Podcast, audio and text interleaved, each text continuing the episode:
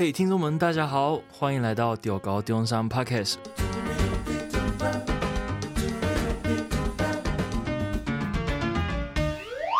我是海马主持人。相信前两季呢，大家可能会听到我的声音。那这一季呢，我又会来当主持人啦。那今天呢，这一集内容将会非常精彩哦。今天的内容呢，主要我们会谈一些社团的秘诀，或者说经验谈。而且今天的来宾背景也来头不小哦。那现在我们就赶紧有请我们的来宾来自我介绍吧。Hello，大家好，我是来自日本的林佳明。那林佳明同学你好，请问你有没有一些什么兴趣啊，或者说爱好可以跟大家分享的？哦，是兴趣吗？呃，我目前就是。偏喜欢打德州扑克，你听过吗？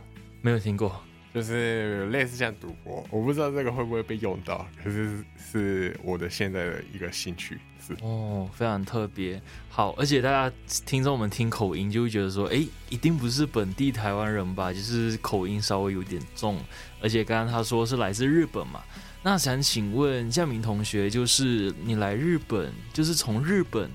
来到台湾之后，有没有一些不习惯的地方，或者说你是怎么突破这个障碍？好，那我先分享一下我在学的时候感觉到的，就是不习不习惯的地方。第一个就是我很惊讶到的，就是在宿舍的时候上厕所要自己带自己的卫生纸，这个是对我来讲真的是吓到不行的事情。哦，所以日本的厕所都会提供卫生纸吗？是，呃，无论是在宿舍的，就是在哪里都是有卫生纸提供的。哦，所以环境，而且好像你在日本应该都是就是自己有自己的个人空间。来到台湾之后，就是中央大学宿舍是四个人一间房。是是是，就是第一次体验这样。那除除了这个就是卫生纸这一方面的文化之外呢，你有没有感受到一些就是日本跟台湾非常大的一个差异？日本跟台湾非常大的差异，我个人觉得日本跟台湾其实是蛮类似的，就是路边上的情况就是也蛮干净的，跟日本差不多一样。可是比较亲切的是，我个人认为是台湾人比较亲切，因为我是从日本来的，所以大家都对我比较亲切吗？还是怎样？我我感受到台湾人对我比较亲切。其实确实，就是我其实自己也是马来西亚人。我来到台湾之后，我也是有感受到台湾一股浓浓人情味，而且也是这个原因，我来台湾读书这样子。嗯哼，对。那刚刚就有听到说你是来自日本，哎，那日本的母语应该是日语对吧？是没错。那你是怎么从从你的母语日语转到台湾这里学习中文呢？是怎么去学习的？因为我是混血儿，所以我。在台湾长到到六岁，然后回去日本，从一年级开始念书，然后念到大学半年，我才回来台湾。所以这个期间中，我完全都是用日语学习的。可是，在家庭的时候，是会跟父亲就是用中文沟通，所以我多多少少基本的中文是会讲的。哦，所以意思是说，你从小就是出生的时候，其实是先在台湾成长，然后之后再去日本学习这样子。是是是。那你回到日本学习了一一场一大段一大段时间之后，你是有什么机缘巧合，或者说什么原因促使你又想要再再来台湾读大学呢？最大的原因就是说我亲哥哥就是先回来台湾的中山念书，加上我家人。就是在台湾的家人也是在高雄，所以中山大学就是对我来讲很好的选择。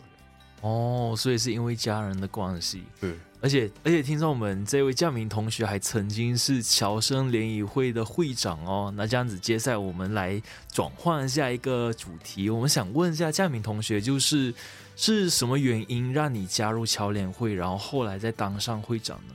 谢谢。呃。我加入侨联会的原因就是说，呃，从世界各国来的侨生就是必须要加入侨联会这个社团，所以我一进来中山大学就是侨联会的会员。对，然后为什么要当会长呢？当时我的想法就是说，在大学了，我想要体验就是一个新的世界，我没有做过的一个事情，所以我就选说我自己就是给自己一个困难，然后当会长看看，呃。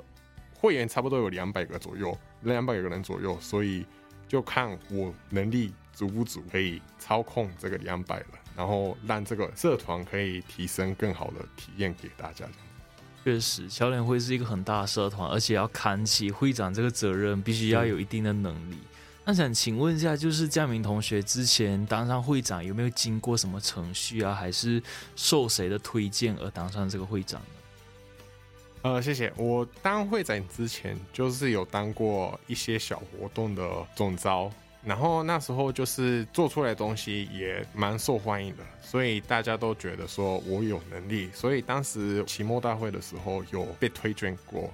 可是我当时就思考说，我或许没有那么大的支持者。对对对，所以我就第一次是我是拒绝的，可是第二次又被推荐过了，所以我就重新思考一下，思考五分钟，然后就刚刚分享的时候说。我想要体验新的东西，好吧，那我就当当看。对哦，那那你说你在当会长之前有办过一些很精彩的活动，很精彩的活动，就是受到大家的喜爱，能不能陈列一下？就是你办过什么活动呢？啊、哦，好，呃，我当会长之前有办过的，就是说迎新活动，然后加上呃新春活动，对，然后主要我最助力的是新春活动。呃，新春活动我是当里面的总召，然后那时候要筹备一些精彩的活动。假设是呃，假如说要有一些表演，然后那些表演的呈现方式啊，还有剧本什么之类，都是要筹备好的。那不止那一些，加上还有。场地的协谈之类的沟通也要做好，嗯、对，对，类似像场刊啊、布置这些，是是是是，对，确实，据我所知，就是侨联会一年内都会办很多活动，像什么新春迎新、圣诞趴、送旧这些，很多很多活动。对，那佳敏同学当上了这个侨联会的会长的时候，就是在这一年内有没有办过什么很特别的一些活动呢？我当会长那一年最努力办的活动就是文化周。对，确实听说文化周就是去年好像是因为疫情取消，但是在这之前，好像文化周是属于全校性非常大、非常隆重的活动。是是是，是。那当初你作为会长是怎么去办这个活动的呢？呃，好，因为我当会长的时候就思考说，我已经在这个侨联会是最大的权利了，那我该做的事情也是应该要是最大的事情，所以我就自己决定说，那我给自己的责任就是说，我要当。文化周的总招，然后试试看我自己的能力够不够。然后这个期间就是刚刚好，学校的四十年周跟文化周是一起并行并行的。对对对对对。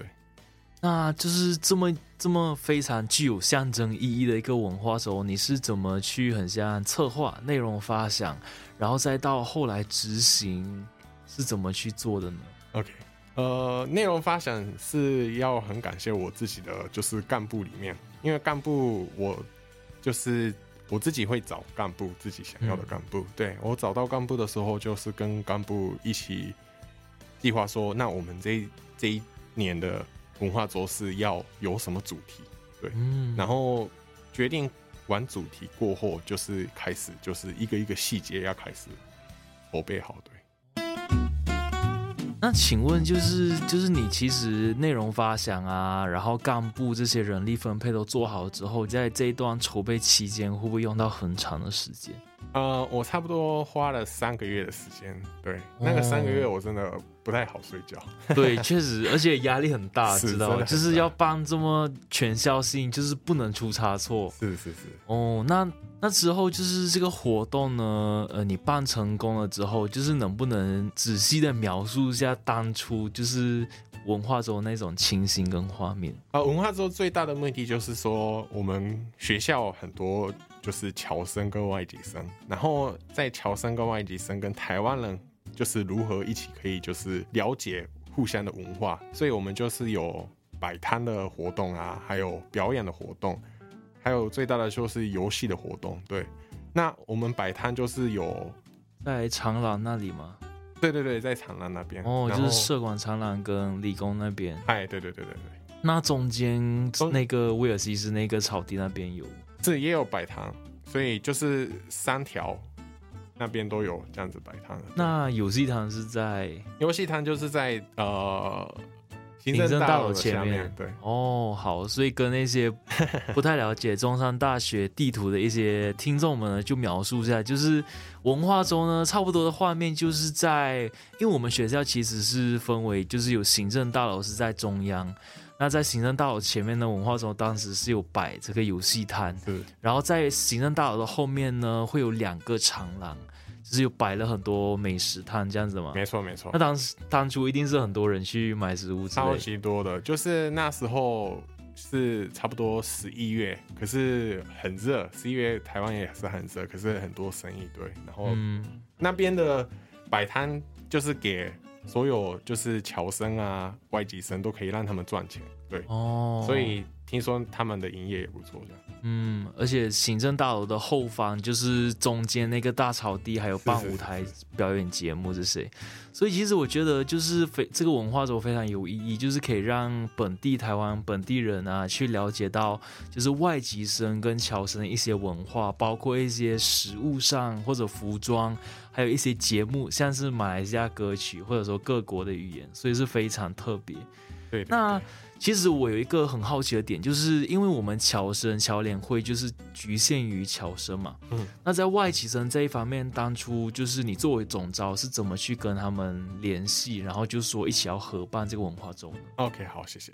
呃，我个人的想法就是说，侨生跟外籍生是没有那么大的差异。对我来讲，是我们的立场就是差不多的，从国外来到台湾的人，嗯，所以。我当时候是完全没有，就是分别说你是侨生，你是外籍生，我就很普普通通的，就是交朋友的一样的感觉，跟他们说我们有办这个活动，然后我们就是为了从国外来中山念书的人办的有活动，所以你要不要参加？就这样很轻松的沟通。嗯，所以就是在一些，就是虽然说其实是正在去筹办这个节目，但是其实。也是在交朋友的一个过程。是是是是是。那当初文化周就是让你印象最深刻的节目，或者说哪一个摊位有让你印象深刻的点吗？OK，因为我本身是日本人，所以我就很推荐日本的摊位。因为日本的摊位做出来的东西，就是真的是可以只能到日本吃到的东西的感觉。对，台湾的东西做出来，日本的东西跟日本摊位做出来的日本的东西是完全不一样的。嗯，所以我的印象很深刻的。对，所以真的是非常期待。就是去年因为疫情取消，所以希望今年还能够实体办。那除了这个文化周，就是你在这个会展那一年，还有举办过什么活动，或者说参与什么活动吗？我在会展的时候参与，因为侨侨联会很多活动，一年差不多至少会办四五个。嗯，对，然后里面的活动都是很精彩的。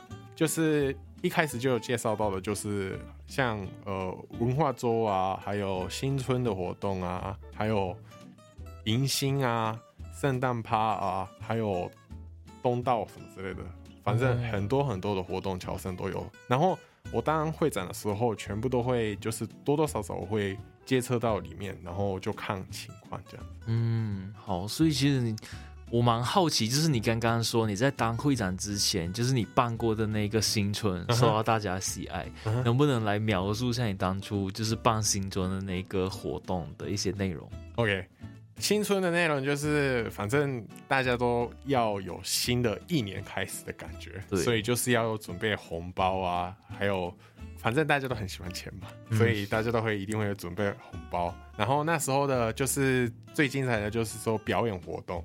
还有跳舞，然后大家一起唱歌什么之类的，对，所以大家都可以在那个环境上面，就是大家都可以很开心的感受到那种热闹的新年气氛。对对对对对对，对。哦，那那些表演呢，是就是曲目或者说舞蹈曲目是你去定吗？还是对，还是还是那种就是传统的恭喜恭喜恭喜你那种啊？对对对对，好，我解释一下，那。恭喜恭喜恭喜你是一定会有的，嗯、反正大家都一定知道的这首歌，所以会很嗨啊！其他各种国家的，就是就是新年的歌也会加在里面，所以就是各国的侨生的同学都会唱出来，然后就是自己国家的新的一年开始的气氛，大家都可以感受到。这样对，确实就是好像有不同的文化一起融入冲击，然后大家感受在那种非常浓厚的新年气氛下。是是是。了解了这个之后呢，我也挺好奇，就是因为你已经会长卸任了，然后就是你去年还是侨联会的顾问一职，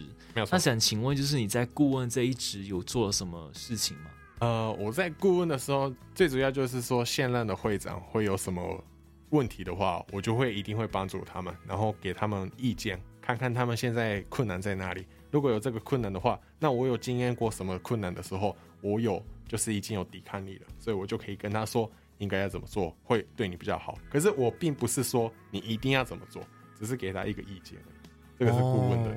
哦所以其实顾问跟会长主要差别，就是因为顾问其实是从会长就是卸任了之后就直接变顾问，所以一方面就是会比较有会长的一些经验，然后去给下一任的会长去做一些提点，这样。对对对，因为会长大家都没有当过，然后是蛮就是责任蛮大的一个职位，因为要照顾两百个人的学生，对，那大家都没有体验过，那我。个人有体验过这个会长的职位，过后当顾问，所以我可以给现任的会长很多意见。对，确实就是会长这个责任确实很重大，而且侨联会就是一个活动非常精彩的社团，像是之前就有在那个中央大学的那个操场上就有看到大家在办一些中秋活动，嗯，然后还有提灯笼这些，就是哎不一样的马来西亚的这种什么中秋活动的文化去带入，是是是。那想就是你现在其实也已经顾问就是卸任了嘛，嗯哼，那想了解一下，就是就是你之后有没有想要再回日本啊，还是说想要继续在台湾发展？啊，我目前已经在日本找到一间公司了，对，然后我差不多因为日本是从四月开始上班，所以大家都一起开始上班，不是像台湾说什么时候上班都 OK。然后我已经找到一份工作，所以那时候准备。我现在目前是为了明年的四月已经开始准备进入那个公司，这样。所以其实就再过几个月，就是不会在台湾看到你了。确实，确实，对。那想了解，对，刚刚没有问到你的科系，你是什么科系毕业？哦，我是资讯管理学系毕业的。资管系，那你应征的公司的那些就是工作内容，差不多是什么方向？是呃，consultant，就是比较偏向顾问的感觉。对，然后我。是 consultant 里面的是 IT 方面的 consultant，哦，就是类似像是在 IT 方面给予这些指导，是是是是是是，给其他企业就是指导一些 IT 方面的，如果提升对方的就是业绩这样子。嗯，真的来自日本的学长非常优秀。那其实节目也差不多来到尾声了，就是想问一下学长有没有一些想要给侨联会的学弟妹一些什么鼓励的点啊，或者说有没有什么要建议他们，想要给他们送一些真心的话吗？OK，我想要讲的是说，我个人认为侨联会是在国外台湾里面的一个家庭的感觉，因为我们在台湾都没有什么任何的家人。然后，那这个时候我们会就是心会比较委屈。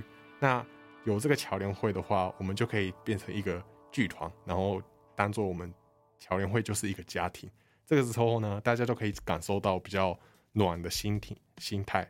对，那这个时候我希望大家可以做做到的事情，就是挑战，不要就是因为大学生你真的很自由了，所以你可以挑战什么，你尽量挑战。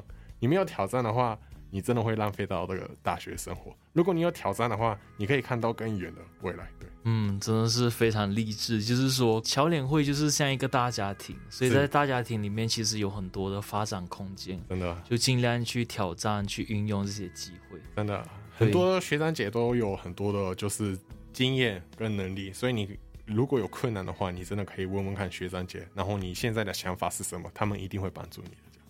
题外话，问一下学长，就是之后回去日本的哪个都市啊？大阪。好，对，那改次去大阪的时候去找学长。可以可以可以，欢迎欢迎。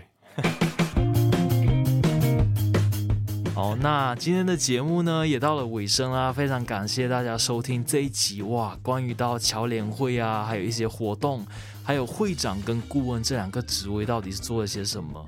那非常感谢大家收听，相信大家都收获满满。那我们丢高丢上 Podcast 呢，每个星期都会更新一集，所以大家一定要关注。我们也有 Facebook 跟 IG，IG 是 Crazy Mountain，在简介栏那边可以找得到，大家就关注啦。那今天的节目就到这，感谢今天的来宾，我们下期见，拜拜，谢谢各位，拜拜。